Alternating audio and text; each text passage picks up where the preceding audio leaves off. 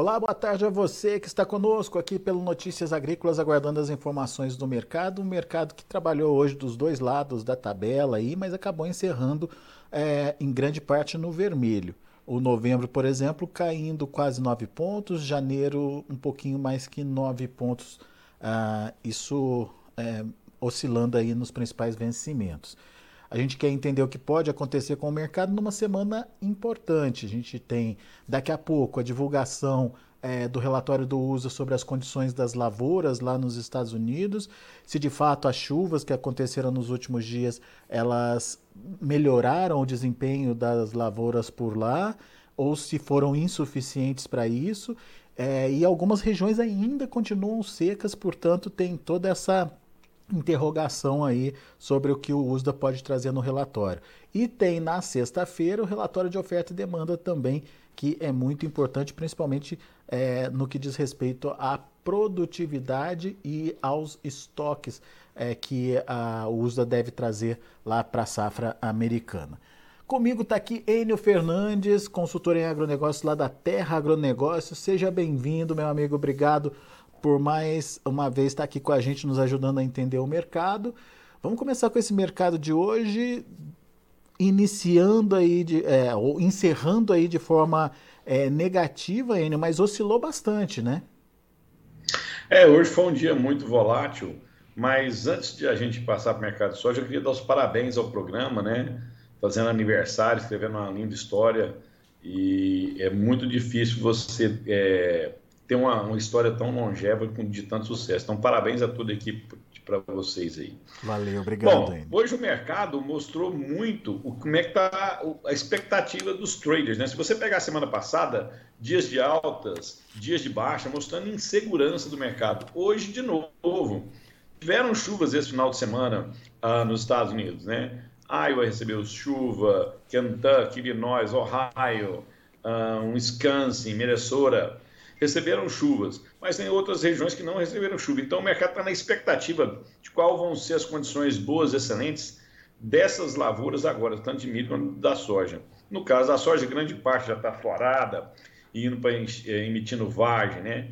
Isso é um momento crucial da, da, para definir produtividade média. Então, esses dados de como vão estar as lavouras que estão tá prestes a sair, vai dar uma sinalização de como o mercado vai trabalhar amanhã. Outro ponto importante, você já citou, é que nós temos na sexta-feira o relatório do USDA de oferta e demanda mundial, supply and demand.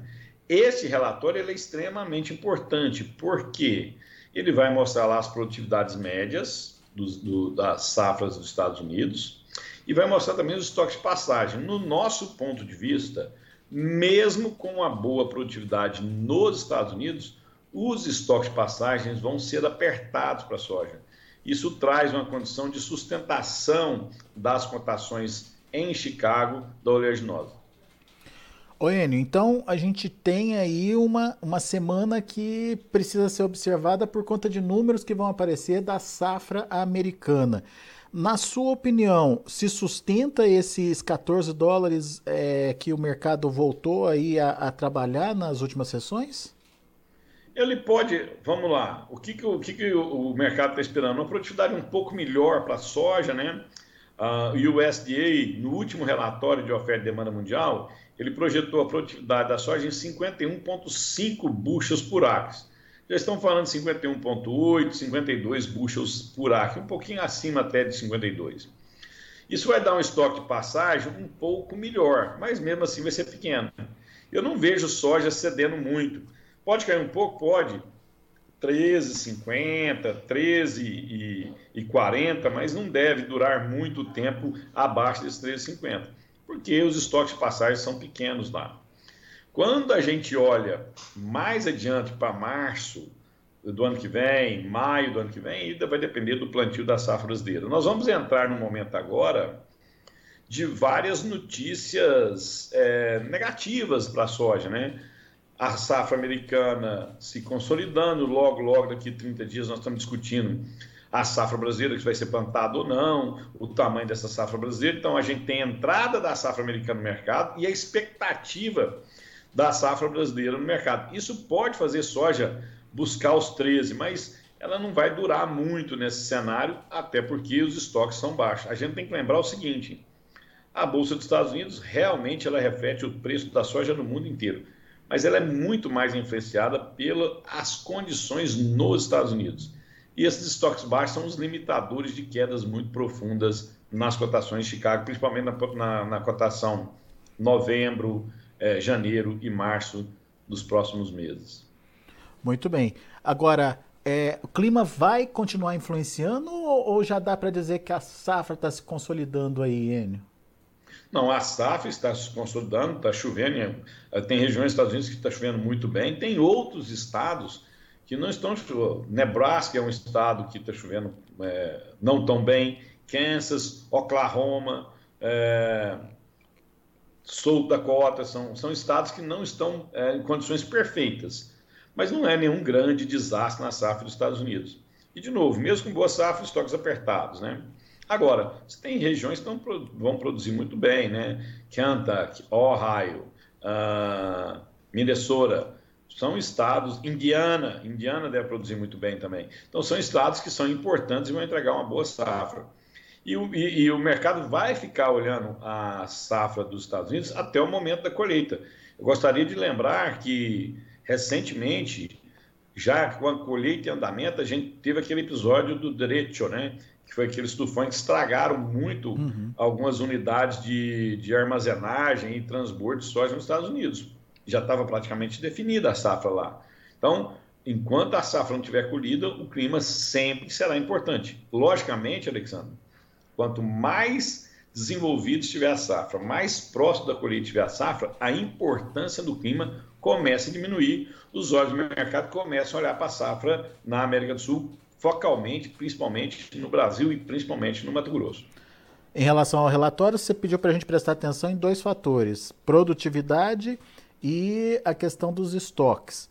É, você vê, vê a possibilidade de é, mudanças é, drásticas que possam fazer o mercado é, mexer nesse sentido? Produtividades da soja abaixo de 51 bushels por acre e produtividades no milho abaixo de 175 bushels por acre, mexeria bastante com o mercado. Principalmente no caso da soja. Qualquer coisa abaixo de 51 bushels por acre é, impactaria bastante o mercado de soja, devido aos, aos estoques. Né? E aí nós temos outro problema também.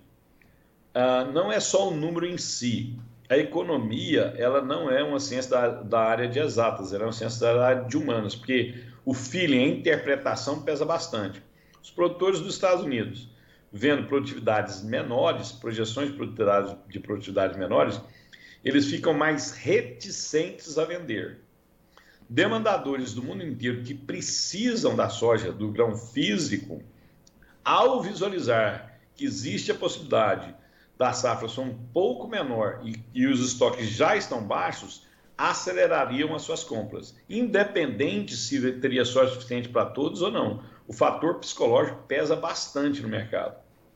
E lembro que nós estamos tendo quebra de safras em várias regiões do mundo seguidas. Isso traz um certo temor de abastecimento, né? Uhum. Nós tivemos uma quebra na América do Sul extremamente importante esse ano. Nós temos incerteza da safra americana. Olha o que está acontecendo com, com o milho na Europa, né, em toda a União Europeia, calor muito alto, milho e trigo sofrendo, principalmente o milho, né? Isso traz insegurança de oferta. E com isso, se a gente, o maior produtor de milho do mundo, o segundo maior produtor de soja do mundo, tiver redução das suas produtividades, o mercado vai ficar muito tenso. E lembro, no caso da soja, mesmo com a boa safra, os estoques são baixos. Então, se a gente tiver qualquer coisa abaixo de 51 buchos por axe, o mercado vai, deve agir um fator altista nas cotações de Chicago. Muito bem. Agora, o, o Enio, isso tudo a gente está falando da oferta, né? O que, que pode vir, a, a importância da, da, do, do, clima para a safra americana, a importância do tamanho da safra brasileira também já a partir do próximo mês. É, tudo isso é a oferta, mas e demanda, Enio? O que, que a gente pode esperar da demanda e principalmente da China, né? Porque aparentemente a China voltou a comprar aí uh, nos últimos dias, né? Será que é uma mudança de, de postura dos chineses? Eles vêm para ficar? Enfim, qual a importância da demanda nesse momento? Menos que a oferta, talvez? É lógico que o mais importante agora é a oferta, porque a demanda é certa, a oferta é uma projeção. E, de novo, os estoques estão muito baixos nos Estados de soja. Esse é um ponto. Quando eu olho no lado da demanda, essa demanda ela pode ser um pouco maior, um pouco menor, mas ela é existente. Mesmo com cenário de falta de crescimento, um crescimento mais, mais dificultoso no, mundo, até uma possibilidade de, de estagnação na economia, as pessoas precisam comer. O, o, todo dia nós temos 7 bilhões de habitantes, 7 bilhões e meio de pessoas que precisam se alimentar duas, três vezes por dia. Então, essa demanda ela é real, ela não é projetada, ela é real. Logicamente, o que faz você comprar ou não mais alimento é a sua condição financeira. E aí nós temos um ponto muito delicado, né? Quais são as sinalizações que o Federal Reserve, que é o Banco Central dos Estados Unidos, vai dar daqui até o dia 21. A próxima reunião do Federal Reserve para decidir taxa de juros é no dia 21. Coincide com a decisão, com a próxima decisão do Banco Central Brasileiro, que vão decidir as suas taxas de juros. E aí, todo cuidado é pouco, Alexandre. Por quê? A inflação nos Estados Unidos está muito alta. E na Europa também. Mas o Banco Central do mundo, o Banco Central mais importante do mundo, que influencia todas as decisões de todos os bancos centrais do mundo, é o Federal Reserve, é o Banco Central dos Estados Unidos. A inflação nos Estados Unidos acima de 9% é uma inflação muito robusta. Eu não acredito que com pequenos aumentos na taxa de juros ele vai controlar a inflação. Agora, se ele acelerar é, rapidamente, se ele errar a dose nessa tendência de aumento de taxa de juros nos Estados Unidos, ele pode provocar um de inflação. Outra coisa, na sexta-feira, nós tivemos a, a, divulgação do payroll, né, a geração de empregos lá. O mercado esperava 250, 255 mil novos empregos. Vieram 528 mil novos empregos, mostrando que a economia americana está aquecida. Se ela está aquecida e eu estou vivendo um momento inflacionário, teoricamente nós vamos ter mais inflação à frente, o que obriga o Federal Reserve a ser mais agressivo nessa, nesse aumento dessa taxa de juros. E aqui é muito delicado até onde eu posso ir sem interpretar para o mercado que eu vou dar um choque recessivo. Aí sim eu tenho muita preocupação, porque se o Federal Reserve errar a mão nessa comunicação com o mercado, se ele tiver dúvida, essa, essa comunicação for dúbia, não for clara, não for muito transparente, eu posso ter uma, um processo de derretimento de vários ativos, inclusive soja e milho, e uma forte alta no dólar. Se o dólar valoriza no mundo inteiro, o poder de compra das populações do mundo diminui. Se eu tenho menor poder de compra, eu acabo demandando um pouco menos. Ou seja, é, o risco dessa tal recessão global está no ar ainda, então. Tá, no lado da demanda, do lado o mais importante, o foco mais importante são o comportamento do Federal Reserve, a sua comunicação com o mercado e a elevação dessas taxas de juros. Isso é o mais importante. Nós estamos falando isso com vocês desde janeiro. Acho que nós uhum. fomos a primeira consultoria a dar muito foco nisso, né? Muito foco nessa questão macroeconômica. A demanda existe, mas as populações precisam de renda para demandar e essa renda é influenciada pelas decisões que o governo, que o Federal Reserve vai fazer na sua gestão de taxa de juros. Então é muito delicado isso. Isso é muito delicado para soja, para milho, isso é muito delicado para é, café, para algodão, para o mercado de ações. É muito delicado para o mercado de, de commodities metálicas. É a decisão mais delicada nos últimos, nos últimos anos do Banco Central norte-americano. E a resposta, eu acho que nem o Jerome Powell tem, ninguém tem. Até onde eu posso apertar e qual a intensidade que eu posso mover essas taxas de juros. É tudo uma questão de interpretação. Por isso, a comunicação com o mercado é tão importante. Boa, então, nós temos estoques baixos, uhum. mas uma, uma, situação muito delicada na macroeconomia. Então, essa comunicação tem que ser extremamente delicada para não cometer o equívoco de dar uma mensagem errada para o mercado. Perfeito. Olhando para o Brasil, Enio, o que, que a gente precisa se atentar aqui? Como é que está a nossa comercialização? Como é que estão nossos prêmios? Enfim, essa, essa queda recente aí do dólar, ela, ela entra no radar como uma preocupação? Como é que você está vendo isso? Acho interessante a gente primeiro falar dos prêmios, né, para mostrar que a demanda está forte. Nós estamos falando com Chicago orbitando perto de 14 dólares por bushel, mas os prêmios estão 290, 300 acima. Quando eu pego 290, 300 acima mais 14, dá 17 dólares. Então, assim, os preços da soja, eles ainda estão altos no mercado interno brasileiro. O produtor às vezes fica um pouco frustrado porque nos portos estavam 200, 205, em alguns momentos 210, e hoje você está falando em 190. Quer dizer, você tem um, um, um, uma diferença aí que não foi compensada. Outra coisa que às vezes o produtor fica um pouco frustrado é que lá atrás, mesmo com a, com a realidade de prêmio um poucos menores, os preços recebidos no interior eram mais favoráveis aos produtores. Isso não está acontecendo agora, primeiro porque nós tivemos uma alta muito impressionante do custo de frete. Então, esse custo de logística, ele aumentou, ele, ele aumentou o diferencial de base do porto para as origens. Isso também está frustrando os produtores, mas os preços estão muito bons, ainda são remuneradores. E no fim do dia, o que a gente tem que preocupar bastante daqui para frente é que nós agora que estamos começando o período eleitoral, os primeiros debates começaram ontem, agora que definiu as pré-candidaturas, dia 15 ainda dá tempo de registrar uma ou outra pré-candidatura e o, e, e o embate político começa do dia 16 em diante. Eu não sou tão tranquilo com esse comportamento da moeda norte-americana. Eu acho que essa calmaria momentânea, e lembra, nós estamos falando calmaria momentânea com dólar valendo cinco reais, que não é um, que não é um valor é, efêmero, né? É um valor importante. Mas na nossa visão da Terra Agronegócio, nós vamos ter muita volatilidade, porque a campanha vai ser agressiva, ela vai ser intensa, a sociedade está muito dividida e polarizada. Parece que não vai surgir nenhuma terceira via capaz de dar alguma outra sinalização. E como os dois polos são muito aguerridos, essa tensão, na nossa visão, só tende a aumentar. E ela não vai passar, na nossa visão de novo, no fim da eleição. Independente de qual lado ganhar, após a eleição, se um determinado lado perder, ele vai questionar muito as urnas eletrônicas. Se, se um outro lado perder, você vai ter todo um ativismo de esquerda que já vem sendo mostrado durante os últimos quatro anos. Ele vai continuar e vai se intensificar.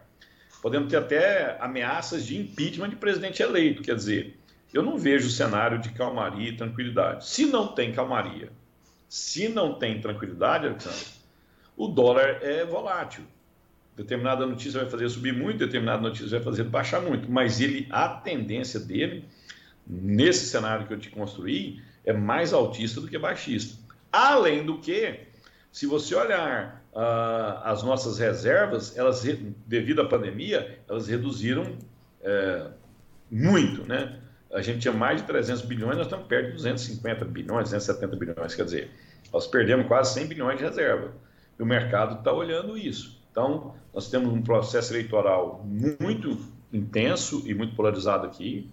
Mesmo com o fim das, das eleições, essa discussão não vai se findar e você tem um processo inflacionário lá no mundo é, que vai que contamina a visão do mundo de macroeconomia, né, da como vai ser a economia mundial, isso acaba impactando também a visão aqui no mercado interno brasileiro. Então, eu não sou muito amigável com esse movimento de queda forte do dólar, não por questões econômicas, mas devido a esse todo contexto que eu pus sobre a mesa para vocês.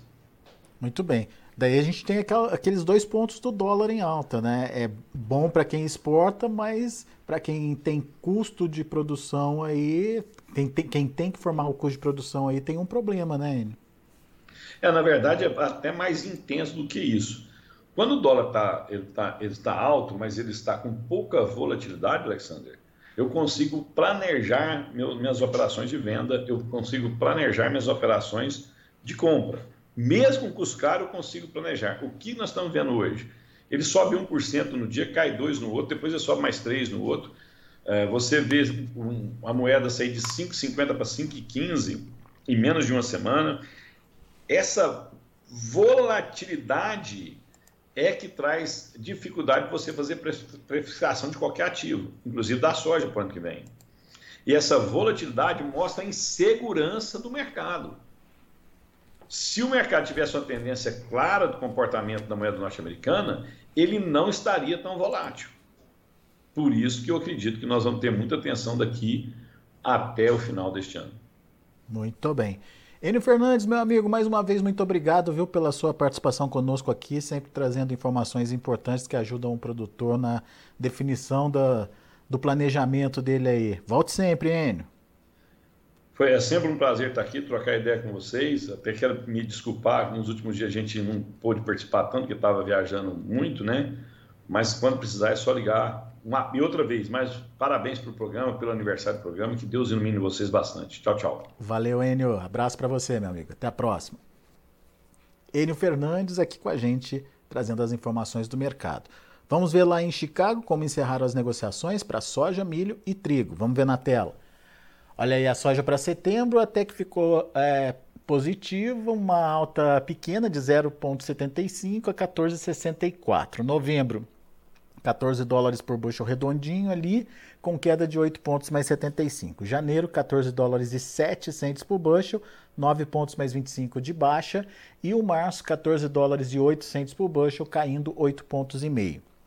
Fechamento misto, mais predominância aí do lado negativo. Vamos ver o milho Milho fechou tudo no vermelho. Setembro, 6 dólares e 800 por bushel, queda de 1 ponto mais 75. Dezembro, 6 dólares e 700 por bushel, perdeu 2 pontos mais 75. O março, 6 dólares e 15 centos por bushel, queda de 2,75 também. E o maio, 6 dólares e 19 centos por bushel, queda de 2 pontos mais 75 também. Para finalizar, temos o trigo. O trigo acabou encerrando aí de forma positiva. Setembro, 7,79, ganhou 4 pontos. Dezembro, 7,99, também ganhando 4 pontos. Março, 8 dólares e 17 centos por bushel, 3 pontos mais 25 de alta. E o maio, já de 2023, 8 dólares e 29 centos por bushel, subindo quase 3 pontos. São os números de hoje, já de fechamento do mercado lá na Bolsa de Chicago. A gente vai ficando por aqui. Agradeço muito a sua atenção e audiência. Notícias Agrícolas, 25 anos ao lado do produtor rural. Participe das nossas mídias sociais no Facebook Notícias Agrícolas, no Instagram, arroba Notícias Agrícolas e em nosso Twitter, arroba Notiagre. E para assistir todos os nossos vídeos, se inscreva no YouTube e na Twitch Notícias Agrícolas Oficial.